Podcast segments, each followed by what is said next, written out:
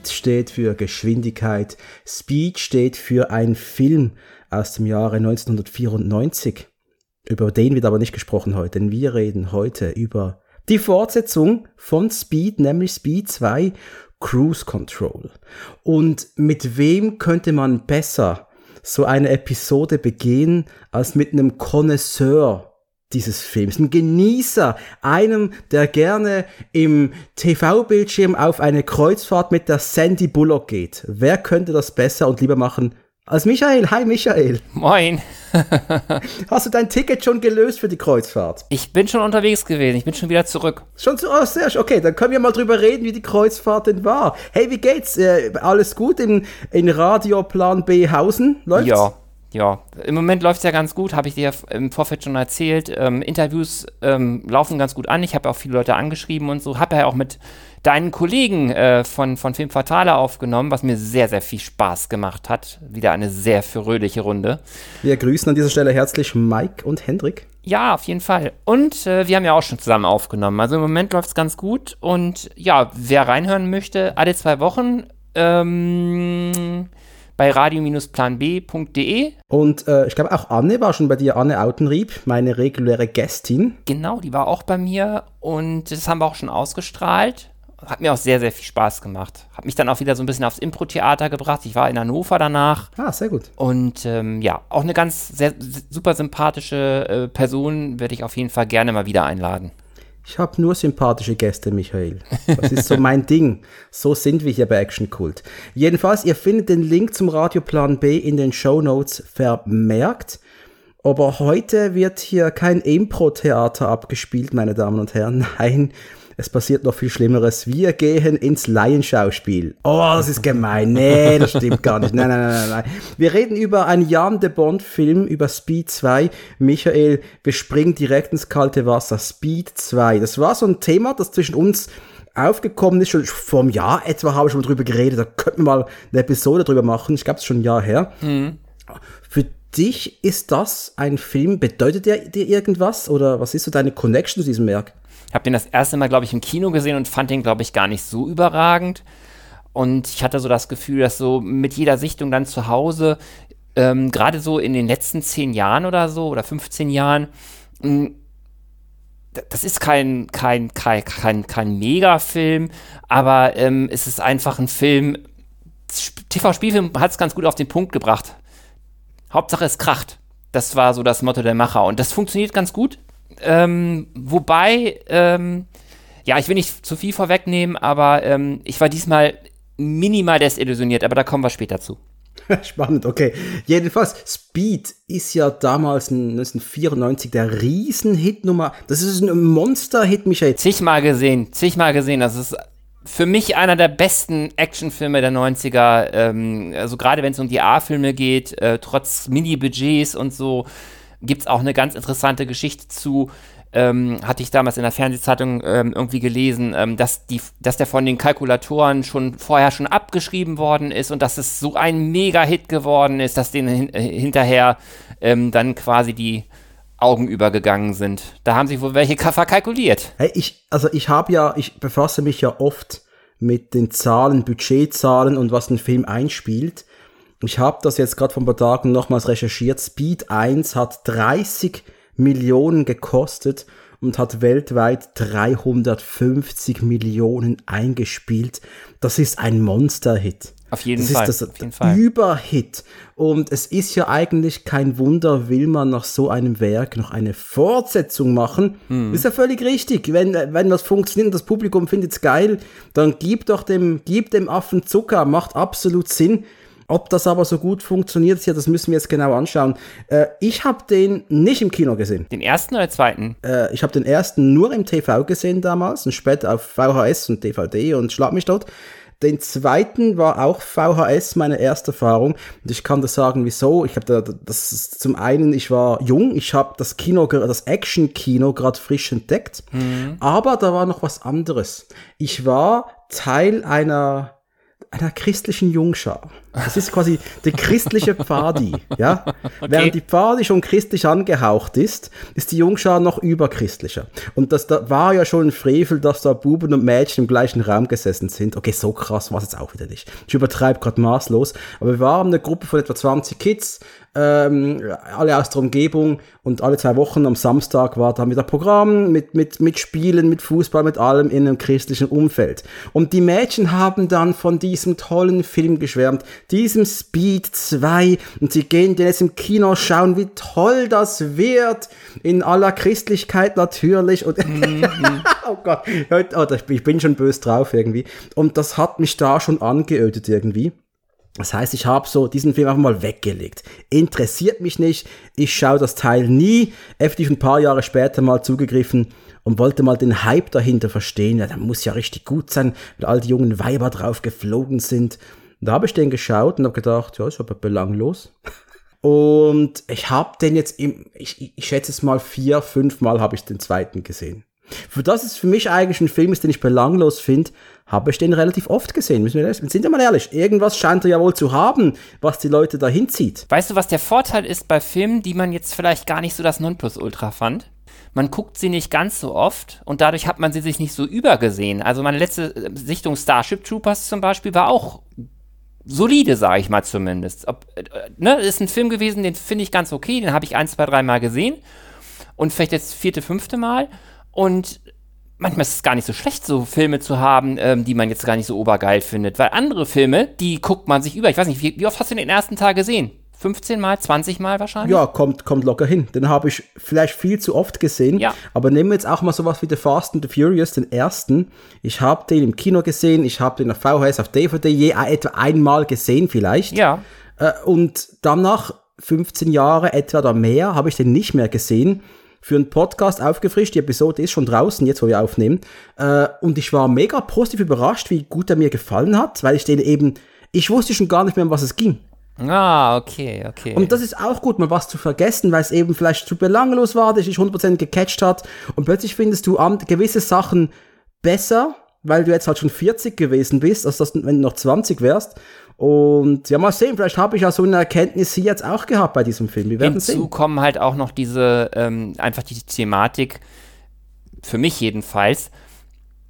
Ich habe immer mehr das Gefühl, wenn man sich diese Materialschlachten aus den 90er Jahren anguckt, gibt es eigentlich heute kaum noch. Alle reden hier von John Wick oder so, aber ich sehe da keine große Materialschlacht oder so. Also so Materialschlachten wie in den 90ern, ähm, zusätzlich ohne viel CGI ohne ein krasses Schnittgewusel wüsste ich jetzt gerade wenige in den letzten Jahren. Mm, also das mit dem CGI müssen wir gegen Filmende nochmals anschauen. Ja, ja, ja, ja, ja, ja, das, das, ist mir, das ist mir diesmal auch aufgefallen. Aber es ist noch ein anderes Filmemachen gewesen als heute.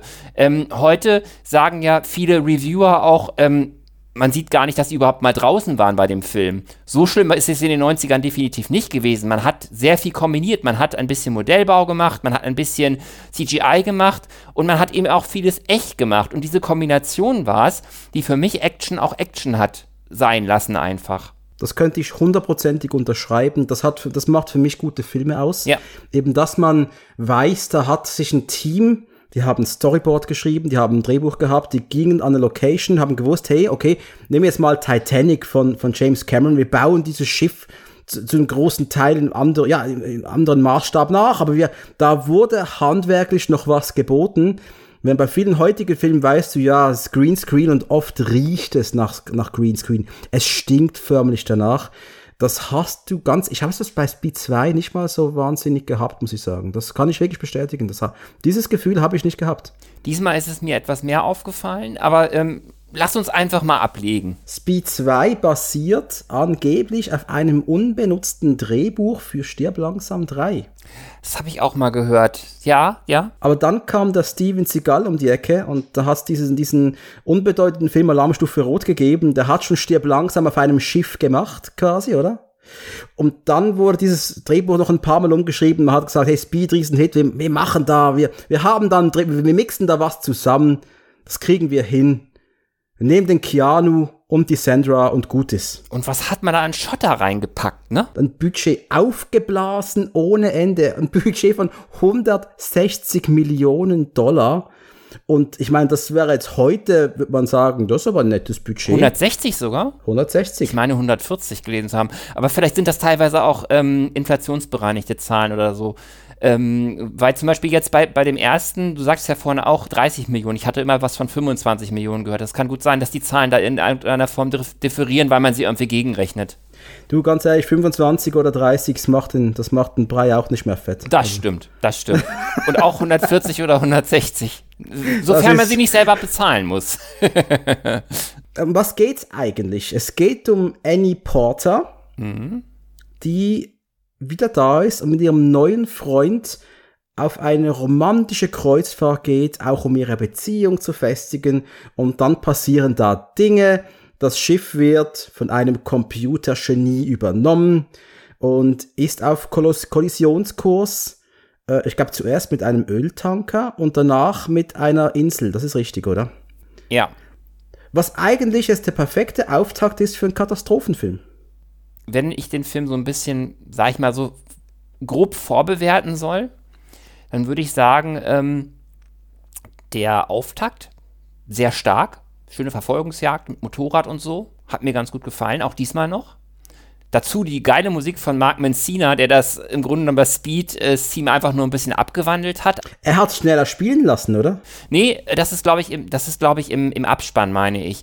Der hat es ein bisschen abgewandelt und ähm, ja, du wusstest, es passt, es geht in die Richtung und so und ähm, ist eine ganz flotte Verfolgungsjagd, das ist ein ganz guter Auftakt. Danach kann man, glaube ich, sagen, gerade wenn man den Film oft gesehen hat, die erste Stunde schleicht sich teilweise so ein bisschen. Das äh, ähm, äh, richtig, man hätte, glaube ich, zehn Minuten einkürzen sollen, dann wäre der Film ein bisschen besser gewesen. Mhm. Michael, wir werden uns jetzt ein paar Mal widersprechen. Mhm. Ich hoffe, das ist gut für dich. Ich kann ja notfalls nochmal gegen widersprechen. Ich bin ja schon Und groß. ich kann nochmals widersprechen, das ist das Schöne dran. Also jedenfalls, die Auftaktszene, ja, die wurde vielleicht nett gefilmt. Okay. Aber die interessiert mich nicht, die Bohne. Mhm. Weil du hast hier so ein witziges Comedy-Intro von der Sandra Bullock bei der Fahrprüfung und eingespielt ihren Freund Alex beim Verfolgen eines Verdächtigen. Und das mit viel Hihi und Haha und Hoho das ist eine Comedy-Nummer von Beginn weg. Ich mag die Leichtigkeit, ähm, was das angeht, eigentlich ganz gerne. Und das ist voll gut. Das kann ich nicht verurteilen. Ist super gut. Aber das Ding heißt Speed 2 und das ist die Fortsetzung von Speed 1. Mhm.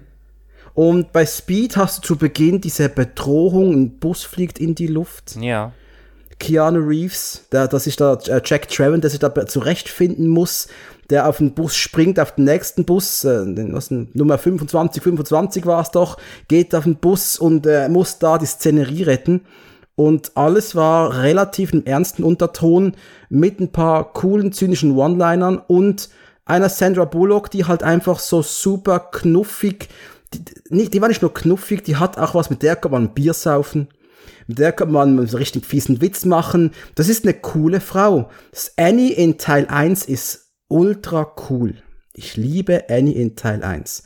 Und ich finde es so schade, ist Annie aus Teil 1 nicht zurückgekehrt. Würde ich so nicht unterschreiben. Ähm, ich verstehe aber, was du meinst. Ähm, der Humor ist ein bisschen anders gelagert. Man äh, man hat ein bisschen mehr Leichtigkeit. Und vielleicht ist das sogar dein Problem, könnte ich mir vorstellen, dass das nicht ganz zu diesem Katastrophenszenario passt. Dass es zu viel Leichtigkeit ist. Mm, ich verstehe das. Ähm, mir persönlich, mich stört es nicht so sehr, weil ich, die, weil ich diese Leichtigkeit schätze mm, und das manchmal auch brauche, einfach mal so einen Film zu haben, der, ich sag mal, relativ wenig Verlust hat, die, der einfach nur Spaß macht, wo ich einfach nur dabei sein kann. Ähm, also ich finde es gut, dass es einerseits diese, diese ernsten Actionfilme gibt, wie The Rock äh, zum Beispiel, wo es auch wirklich Dramatik gibt, wo es Tragik gibt, wo man auch mal traurig sein kann, aber als äh, Gegenprodukt eben auch diese, diese etwas leichteren. Von daher, ähm, ich stimme die, sagen wir mal, zu 20 Prozent zu. Mindestens, das ist schön, gut. Ja. Zumindest 20 Prozent kriege ich. Ähm, und dann hast du Jason Patrick. Ja. Und dann hast du Mit der Stimme von Brandon Fraser. Das ist, das finde ich ein bisschen schwierig. Ganz ehrlich, die, die Stimme ist nicht mein Problem hier. Okay. Aber Jason Patrick, ohne diesem Darsteller jetzt zu nahe zu treten, aber gegen Keanu Reeves, das ist halt eine Ausstrahlung wie, äh, ja, du hast dich jetzt gefreut auf einen, auf einen, auf einen Döner mhm. und du bekommst einen Döner ohne Fleisch, okay? Einfach mit nichts drin. Der sieht vielleicht nicht schlecht aus, ist sportlich, aber der Typ bringt nichts auf die Leinwand, was irgendwie was knistern lässt. Die Chemie mit Annie ist für mich 0,0 vorhanden. Das sind zwei Fremdkörper. Er wirkt halt wie, ja, das ist halt so ein Standardspruch, bla bla bla, auf Wish bestellt, aber es ist so, es ist Keanu Reeves auf Wish bestellt und bekommst du Jason Patrick. Und das fand ich schon, wow. Und das ist ein Downgrade. Ist, also. mir, ist mir nicht so aufgefallen. Ich würde aber ähm, insofern zustimmen, dass Keanu Reeves ähm, eben auch in Kombination mit Sandra Bullock und den ganzen anderen Darstellern, die auch wirklich super waren, auch der Captain zum Beispiel, der dann dabei war und die, das ganze Umfeld, ähm, hier, ähm, wie, wie hieß hier sein Partner? Ich weiß jetzt gar nicht mehr genau. Es, es war ähm, der Typ aus Dumm, Dumm und Dümmer, äh, auch ein toller Schauspieler. Man war auch sehr traurig, als dem was passiert ist die Messlatte saß natürlich sehr, sehr hoch. Und insofern gebe ich dir vielleicht recht, dass man enttäuscht sein könnte. Ähm, was die physische Präsenz und so weiter anging, würde ich ihm aber jetzt nicht viel anlasten. Mir ist jetzt persönlich zum Beispiel nicht aufgefallen, dass er sich jetzt alle zwei Sekunden irgendwie dubeln lässt oder so. Nein, nein, gar nicht. Nein, nein, nein, das ist das, ist das Problem hier. Aber ich, ich ziehe jetzt mal noch einen anderen Vergleich zu einem Film, den du sehr magst. Mhm. Und der für mich, wenn man diese Problematik vom, vom, äh, vom Lead-Couple nimmt, das für mich einfach keine Chemie hat. Mhm. Aber der Film hat damals trotzdem funktioniert, Fair Game. Ja, ich habe euren Podcast zum Teil schon gehört. Ich weiß, was du meinst. Das ist einfach, äh, da war auch keine Chemie da, aber der Film hat einfach trotzdem funktioniert, weil er einfach geil war. Und das kommt jetzt noch dazu. Man hat in den USA das Rating für diesen Film runtergesetzt auf eine PG-13. Das heißt, wer, wer bei uns jetzt etwa 12er Freigabe. Du sprichst jetzt von dem zweiten Teil, ne? Ja, klar. Beim ersten, du siehst ja, der erste, der hat noch ein paar richtig dreckige Szenen. Ich sag nur Bombe, Bus mit der Frau, die aussteigen will, die ja dann vom Bus überfahren wird auch. Aber ich glaube, im Kino lief der auch ab 12, wenn mich nicht alles täuscht. Ich war bei Speed 1 elf Jahre alt, ich weiß es nicht. Aber ich, was ich sagen kann, ist, dass du siehst auch, dass der Härtegrad von Speed 2, der ist auch heruntergefahren worden. Was eigentlich wieder Sinn macht, denn also Sinn macht von einer Marketingperspektive. Der erste war so ein riesiger Erfolg, wenn wir jetzt die, Alter, die, Alterszahl runterschrauben, denn die Jungen haben ja Bock drauf. Da werden noch mehr Leute ins Kino kommen. Dann werden nicht nur 350 Millionen Dollar an Kinokassen machen, sondern 700 Millionen. Das ist ein Welterfolg. Mega. Das, das war das Ziel. Ich weiß gar nicht, was er überhaupt eingespielt hat. Ähm, war es ein Riesenflop? Ich kann dir sagen, dass er 160 Millionen gekostet hat und er hat 164 Millionen eingespielt. Klingt erstmal nach gar nicht so schlimm, aber ähm, das war wahrscheinlich damals, auch, damals glaube ich, auch schon äh, so, ähm, dass man immer noch die Werbekosten mit einem Drittel oder so noch dazu rechnen muss, ne? Genau, das heißt, das ist, äh, da ist zwar auf den, von den Zahlen her hier äh, mit 4 Millionen im Gewinn. Und klar, dann kommt noch, da kam noch Video dazu und DVD später, das hat zwischen noch wir sind immer unschlüssig, wie viel kam da noch per VHS rum, weil die Zahlen sind nicht ersichtlich. Ich würde sagen, pack doch 50, Millio 50 Millionen drauf oder so, ich habe keine Ahnung. Äh, aber trotzdem, das war nicht, was sich, äh, was ich das Studio damals erhofft hatte. Nee, das denke ich ja, auch. Das denke ich auch. Das war, das hat wehgetan. Als Keanu Reeves nicht hat mitmachen wollen und man Jason Patrick dann ge gefunden hat, es gab auch andere Darsteller, die Interesse, die zumindest auf der Liste waren des Studios, um die männliche Hauptrolle zu übernehmen. John Bon Jovi. Starship Trooper Superstar Patrick Muldoon. Wer ist das? Welcher ist das? Äh? Äh, der Pilot.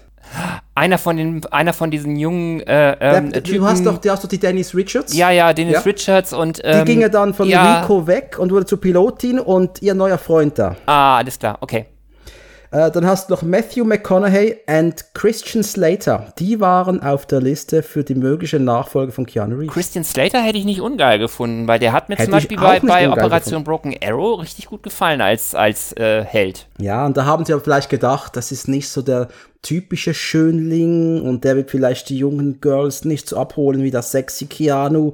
Aber der Jason Patrick, den finden sie richtig, richtig rattig. Also müssen wir. Ich weiß gar nicht, hat der vorher schon was gemacht eigentlich, der Jason Patrick? Mir sagte der jetzt so vom, ich, ich habe jetzt die Biografie jetzt nicht, äh, die Filmografie jetzt nicht, nicht vor Augen gehabt, aber ähm, ist jetzt so kein Schauspieler, wo ich jetzt sage, ach, den kenne ich jetzt von da. Ich kenne ihn noch aus Geronimo und aus äh, Lost Boys war er mit dabei, aber das war jetzt keiner, der bei mir jetzt die großen, äh, die großen Erinnerungen, Kinoerinnerungen ins Gehirn gebrannt hatte. Äh, ich glaube, bei Sleepers war noch ein Jahr zuvor. Äh, danach, ich habe mit ihm später noch äh, einen Film gesehen, The Prince, das ist so ein John Cusack, Bruce Willis Vehikel, wo er die Hauptrolle hatte. War aber auch nichts mehr, muss ich sagen. Nee, Jason Patrick, hey, sorry, das ist einfach, er hat's versucht. Er hat sich bemüht. Wie gesagt, ich bin, ich bin da ganz fein mit ihm, aber ich äh, kann, wie gesagt, nachvollziehen den Punkt, dass Keanu Reeves, Reeves einfach extrem große Fußstapfen hinterlassen hat und ich glaube, da hätte kaum jemand so richtig reingepasst. Das ist sehr, sehr schwierig, wenn du ein, ein Überding hast. Das ist äh, wie wenn du den obergeilen Film gesehen hast. Das ist schwierig, jetzt nochmal das Gleiche nochmal zu bekommen. Also ich schwör, John Bon Jovi in der Hauptrolle hätte ich genommen. Das hätte ich gern gesehen. Einfach wie es funktioniert ich war hätte. nie Bon Jovi-Fan, von daher, ähm, Ich denke, so ein Matthew McConaughey, so einen richtig guten Darsteller, der auch noch irgendwas Spezielles ausstrahlt, das hätte schon funktionieren können. Aber ganz ehrlich, Jason Patrick ist halt einfach, na, da passiert auch im Gesicht so wenig. mit Da so, McConaughey ver verbinde ich mehr mit Komödien. aber ich will jetzt mal zu einem guten Punkt kommen, Michael. Ich will mal was Gutes sagen. Ja?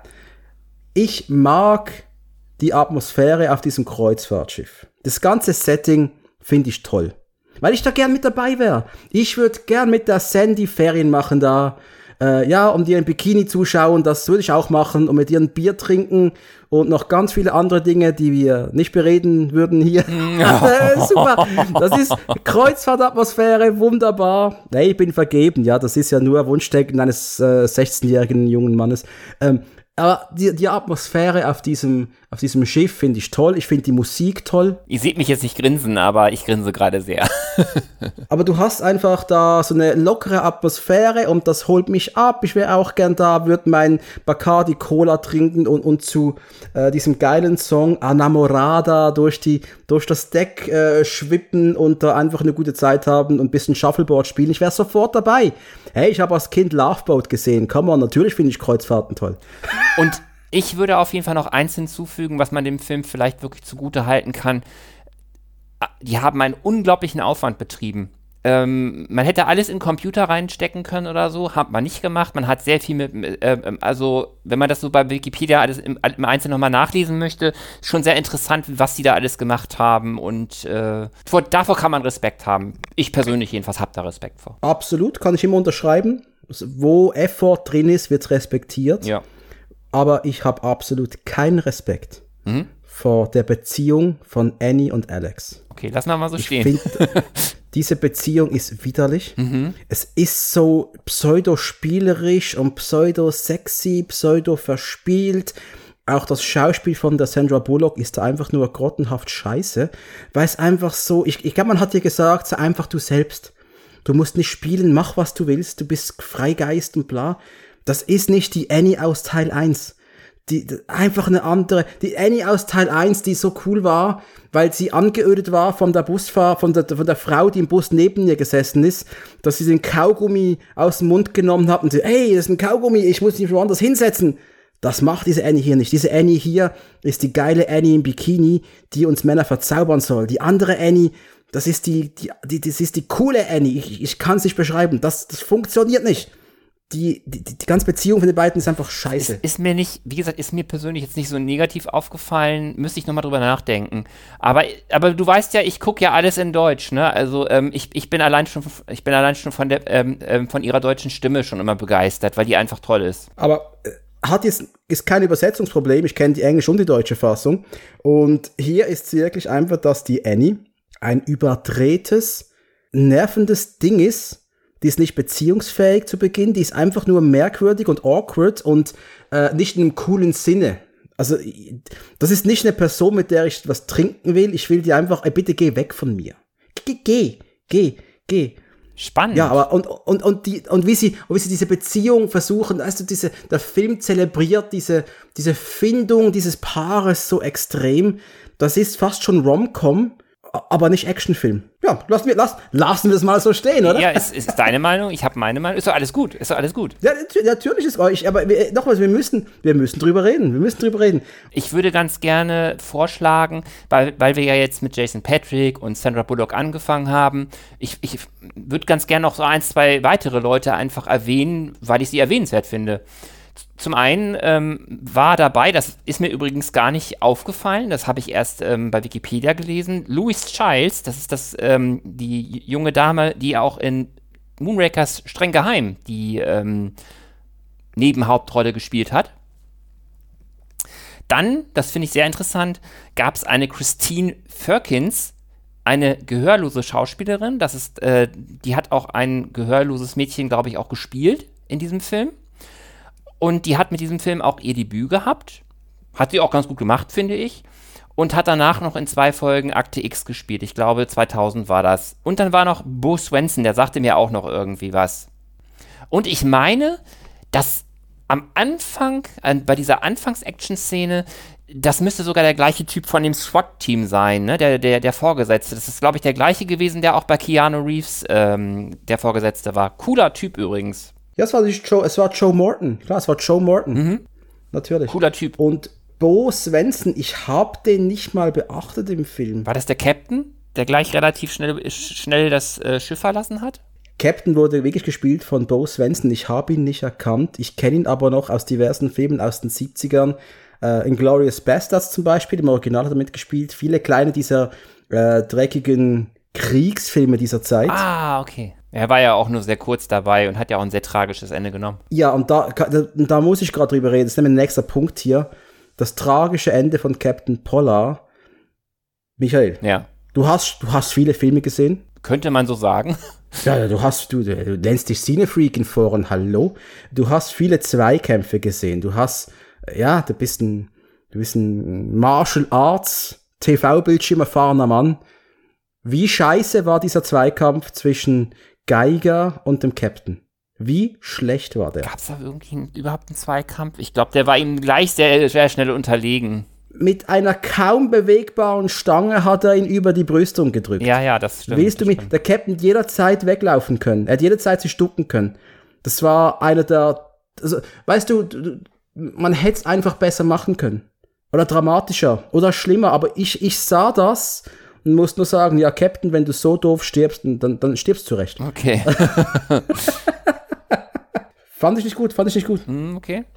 Und das geht für mich einher mit dem, auch mit den restlichen Gewaltspitzen dieses Films. Nehmen wir es nochmals den Vergleich zu Speed 1. Bombe am Bus, der diese Frau wegfetzt quasi, die dann auf dem Bus überfahren wird. Äh, den, den, Schuss auf den Bus, auf den Busfahrer, den, äh, die, den Bombenanschlag auf den Partner von äh, Jack Trevor, der dann im Haus in die Luft fliegt. Da mega traurig, wirklich um mega was. traurige Szene übrigens. Brutal, brutal. Und die Gewaltspitzen, die hier äh, einfach komplett fehlen. Du hast in Speed 2 die Szene, wo der Steward, den Geiger, gespielt von dem Willem Dafoe, überrascht wird und der Willem Dafoe packt seinen Golfschläger und erschlägt ihn. Scheinbar. Scheinbar, denn Kinder sollen diesen Film ja auch sehen also darf der Steward im Schrank sitzen, bis der Alex daherkommt und wir sehen, der lebt doch. Mhm. Was ist denn das für eine, was ist denn das für ein Terroristenfilm? Was ist denn das, Michael? Was ist das für ein Film? Ja, okay. Nervt mich, nervt mich massiv. Also ich will, weißt du, es ist ein Actionfilm, es muss um irgendwas gehen. Der Bösewicht muss böse sein und nicht nur ein bisschen irre. Äh, äh, da, nein, das ist kein Speed einen Punkt kann ich auf jeden Fall vielleicht so ein bisschen nachvollziehen, den du sagst. Und zwar, auf, auf der einen Seite will der ja so quasi die ganzen vielen, vielen Menschen, die nichts getan haben, egal ob Frauen oder Kinder, auf so einen Öltanker schicken. Auf der anderen Seite lässt er den Steward so halb blutend da liegen und er könnte ja auch was erzählen und okay, ja, stimme ich zu. Und hier wirkt auch die komplette Crew des Schiffs unfähig. Keiner ist in der Lage, hier das Kommando zu übernehmen, nicht mal der erste Offizier. Nein, es braucht den Alex von LAPD und die Annie, die nicht mal eine Fahrprüfung hat und äh, keine Ahnung, wie die, die Annie in Teil 2 ihr Leben meistert. Die beiden übernehmen die Führung der Leute, des ganzen Falles quasi, dieses ganzen Bombenattentats, äh, was Bombenattentat, des ganzen Schiffattentats.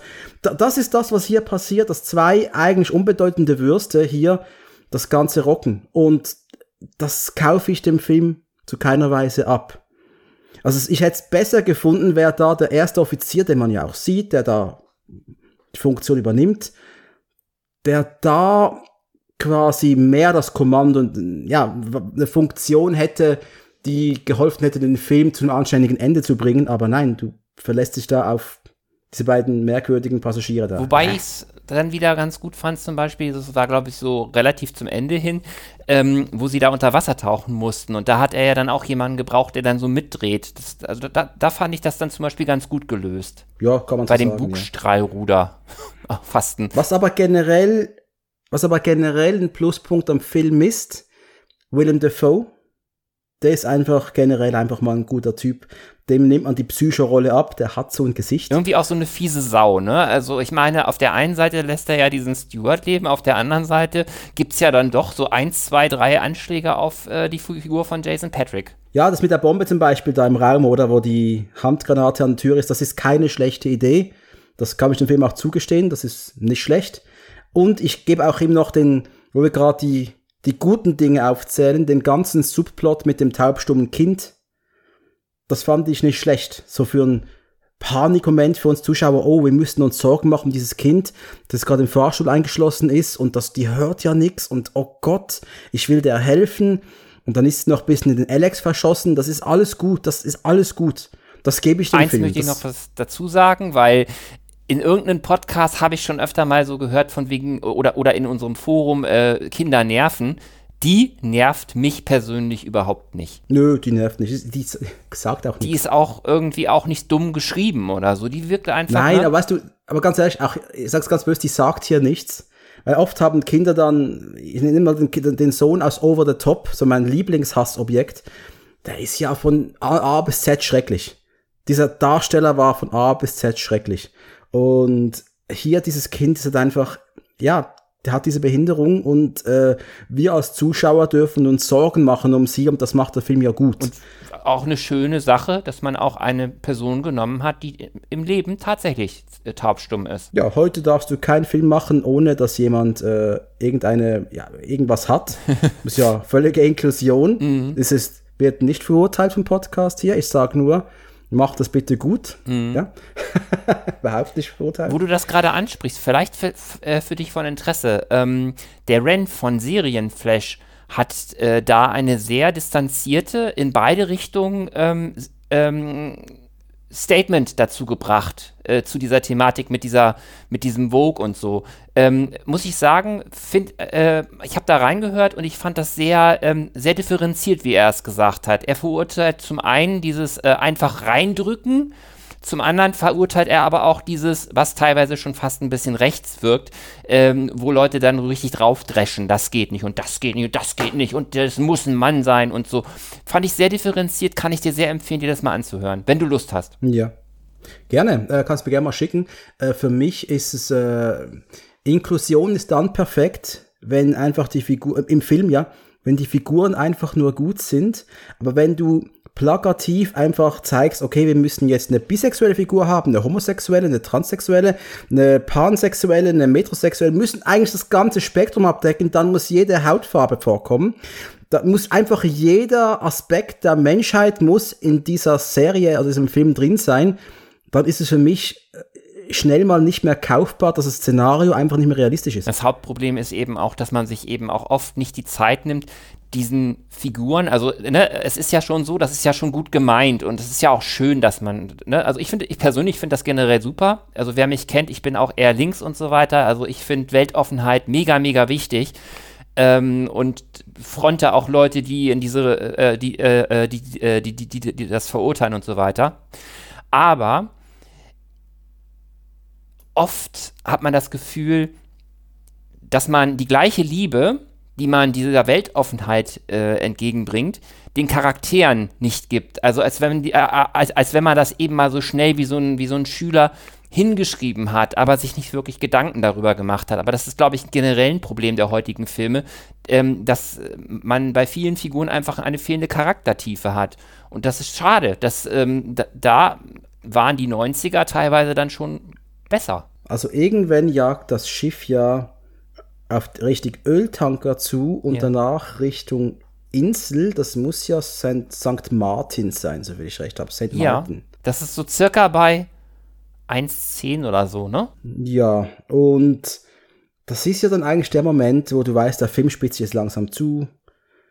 Die, die, das, äh, die, die, das, die Stakes werden höher. Es geht um was schnitt, er schnürt langsam die Luft zu, dann versucht der Alex mal die Schiffsschrauben zu blockieren und so weiter, jada, jada, jada. Erinnert ein bisschen an den ersten Teil, aber fand ich jetzt von der Bedrohung her gar nicht so verkehrt mit der Schiffsschraube, muss ich sagen. Vielleicht ein bisschen, ja, vielleicht, vielleicht, vielleicht ein bisschen ähm, das, was in anderen Podcasts teilweise auch gesagt wird. So die Effekte der 90er sind teilweise nicht so gut gealtert und das gilt auch für diese ganze Szenerie mit der Schiffsschraube. Das ist nicht so wirklich gut gealtert alles. Hm, hat mich jetzt nicht mal so gestört. Also das Ganze mit der Schiffsschraube fand ich okay, aber mein Problem ist dann am Schluss, dass das, der Film ist einfach, da hat ein falsches Label gekriegt, das ist nicht Speed. Okay. Der Film ist einfach anders heißen. Das ist, es ist ein Katastrophenfilm auf dem offenen Meer, aber Speed, wo ist denn da das Speed? Wo ist hier Geschwindigkeit, Michael? Wo ist denn die? Naja, das, also ich persönlich empfinde da schon ein bisschen Geschwindigkeit. Ich kann aber nachvollziehen, wie gesagt, dass du das im Vergleich zu dem, was du vorher gesehen hattest, äh, low fandest. Ähm, kommen wir mal zur Action. Du sprichst sie ja im Grunde genommen schon an. Mir hat er bei den, also mir hat die Action bei den, gerade so bei den, bei den vorigen Sichtungen immer sehr, sehr viel Laune gemacht. Ne? Es, ist wirklich so, es, es kracht, es fliegt alles Mögliche und so weiter. Ist natürlich nicht Fair Game, es gibt keine großen Explosionen und so. Es ist wirklich mehr eine Materialschlacht, ein Schiff äh, zerbröckelt in ganz, ganz viele Teile und so weiter. Allerdings ist mir diesmal eines aufgefallen. Und das fällt mir öfter auf, wenn ich Filme sehr oft gesehen habe oder auch bei manchen B-Movies. Du hast zwar sehr viel Action und auch teilweise sehr gut gemacht, nur an manchen Stellen hatte ich so das Gefühl, man sieht so die Puzzleteile. Hier wird was eingerissen, da knallt da was. Du siehst schon teilweise so ein bisschen, hast schon das Gefühl, das wirkt ein bisschen zusammengesetzt. Äh, ähm, und das ist eben das, wenn man Filme sehr oft guckt, dass einem diese Schwächen dann schon auch eher mal auffallen. Ähm, ich würde es aber, ja, hätte man es besser schneiden können, dann hätte man es besser machen können. Äh, wir reden ja auch von einem Film, der 25 Jahre alt ist. Das darf man, finde ich, nicht vergessen. Ne? Also ohne jetzt großen Schutz nehmen zu wollen. Das ist eigentlich so die größte Schwäche, sage ich mal, die ich, die, die ich ähm, an dem Film gesehen habe, dass du halt merkst, dass er so ein bisschen in seine Einzel-Action-Stücke so ein bisschen äh, ist zwar gut gemacht, aber und das andere ist eben das, ähm, ich fand ja auch diese Szene mit dem Öltanker, wo das Schiff da so, so halb gegenknallt und so immer ziemlich cool.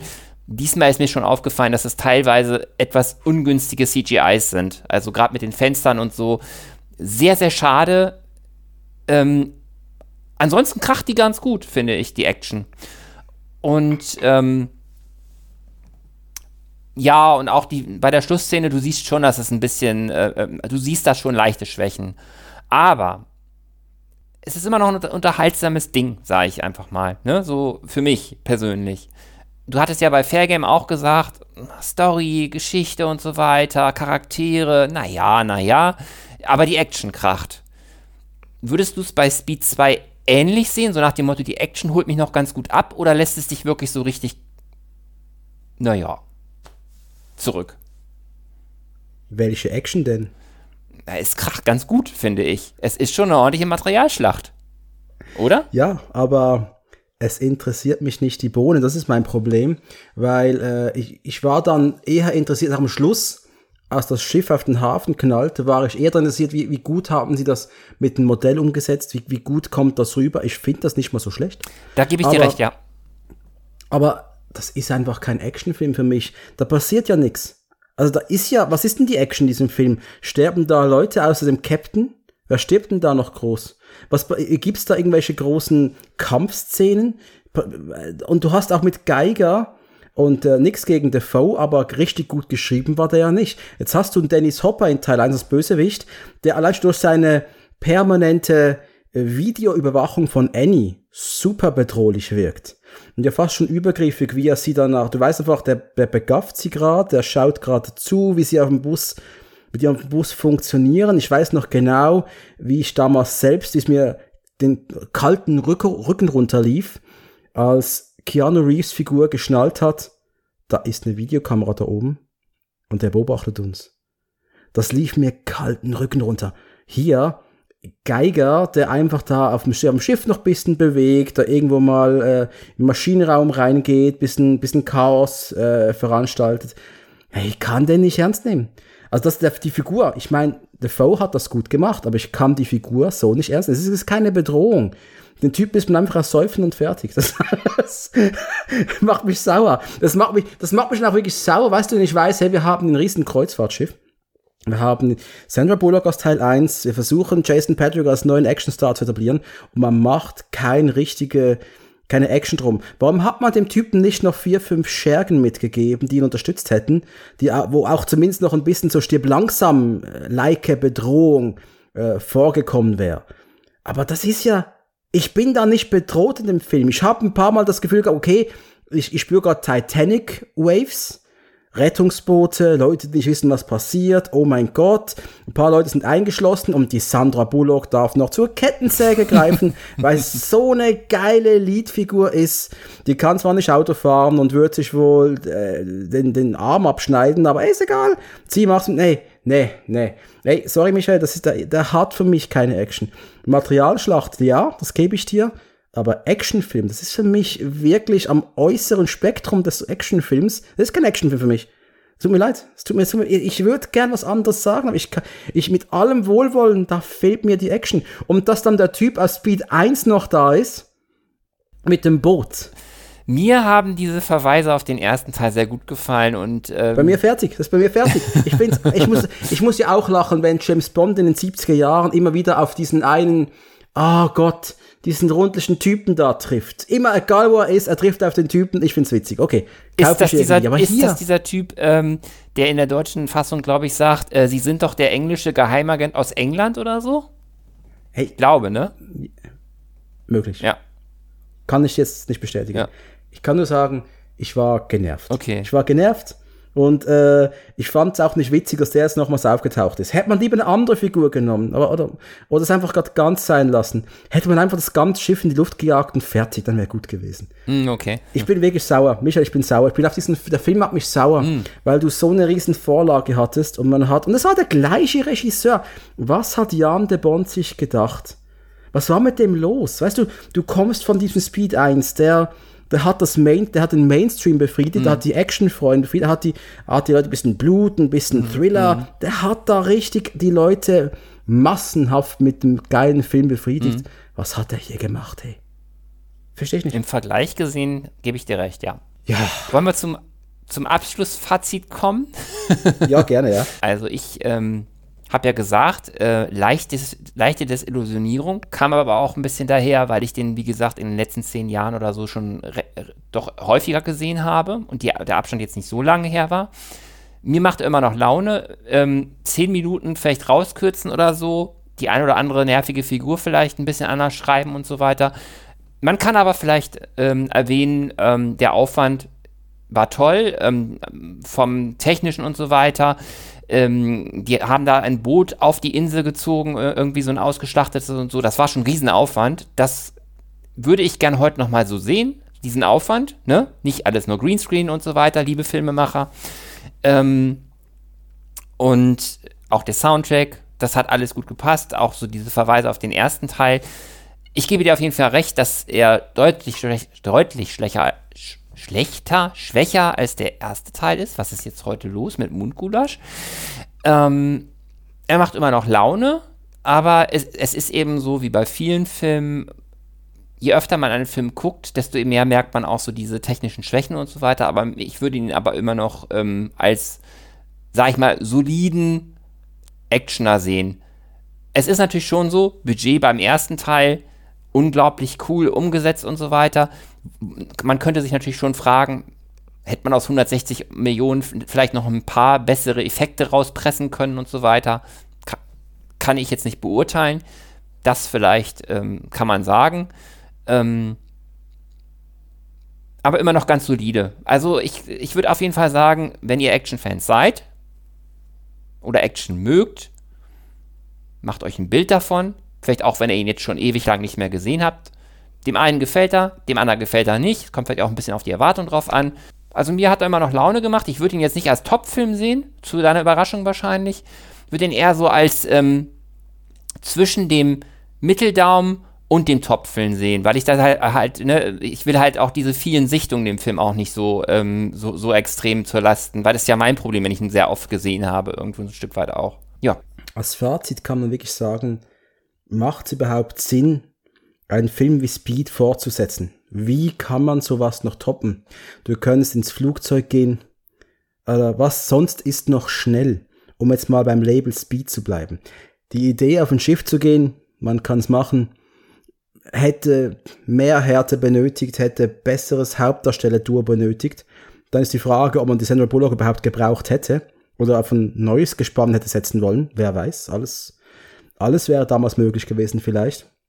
Aber unter dem Strich bleibt für mich ein Film, der nicht nur die Erwartungen des ersten Teils an eine Fortsetzung nicht erfüllt. Nein, ich glaube, der würde auch als Standalone-Film so nicht funktionieren. Das ist zu wenig zu wenig Katastrophenfilm, zu wenig Horrorfilm, zu wenig Actionfilm, zu wenig Romcom. Äh, die Figuren catchen nicht. Die Beziehung der Hauptdarsteller funktioniert für mich überhaupt nicht. Und so ein unsteuerbares Schiff hat eigentlich was extrem bedrohliches. Und ich spüre die Bedrohung hier einfach nicht. Das kann damit nicht connecten. Ich fühle mich nicht bedroht. Lass das Schiff doch explodieren und gut ist und dann ist der Film früher fertig und ich kann was Besseres schauen. Speed 2 ist für mich eine Beleidigung für meine Augen, sage ich ganz ehrlich. Er sieht aber gut aus. Das, ja, aber trotzdem, mein, mein, mein Action-Auge fühlt sich richtig beleidigt. Und ähm, nee, ich gebe dem eine herzliche 3 von 10. Ui, okay. Einmal für die, für die Musik vielleicht noch, ein, ein Punkt für, für, für die Atmosphäre auf dem Schiff, ein für die Sandra Bullock im Bikini und that's it. Mehr gibt's da für mich nicht zu holen. Also ich wäre jetzt so ungefähr na, nach der letzten Sichtung so bei eine 7 von 10 ungefähr. Ja, das ist ja, ist auch schön.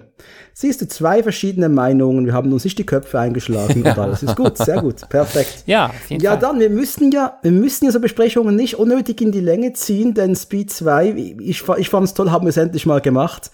Ich wollte die Episode schon lange machen mit dir. Ähm, ich kann schon erwähnen, der Michael und ich werden unsere Rückkehr bald mal feiern. Wir arbeiten ja an einem TV-Serienbesprechungsprojekt äh, und da kommt demnächst mal in den nächsten Monaten was auf euch zu. Das wird dann auch sehr interessant werden, denke ich mal, weil ich glaube, wir werden nicht nur jubeln. ja, ich bin nicht sicher. Jedenfalls, seid gespannt und Michael, dir, Radio Plan B, ich wünsche dir weiterhin viel Spaß. Nicht vergessen, der Michael hat auch einen Podcast. Denn das Podcast, die anonymen Streamer Holikern, ist auch in den Show Notes verlinkt. Ist jetzt aktuell nicht mehr so viel hochgekommen, aber wir haben schöne alte Episoden. Unter anderem hier mit den äh, Jungs von Film Fatale, äh, Zurück in die Zukunft. Eine der F Episoden, wo ich richtig aufgelebt bin, wo ich richtig gefeiert habe. Das war so richtig mein Ding. Und das Spike war bei dir für einen PM-Film, Genau, ich, für Last Man Standing. Und danach haben wir dann noch den Klassiker Das Millionenspiel besprochen mit, äh, mit Hudderforden. Jedenfalls, liebe Leute da draußen, bis zum nächsten Mal, wenn es wieder heißt Action Kult. Und ich wünsche euch einen schönen Tag. Macht's gut. Ja, ich auch. Ciao. Bye.